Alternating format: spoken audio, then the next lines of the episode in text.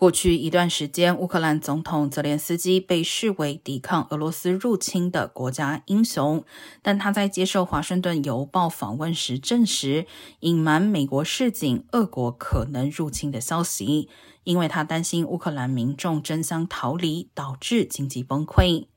此举招致俄乌开战以来空前的批评声浪，公众人物和学者在脸书发文痛批泽连斯基选择淡化侵略风险的决定，并称随后发生的战争暴行，泽连斯基要负担若干责任。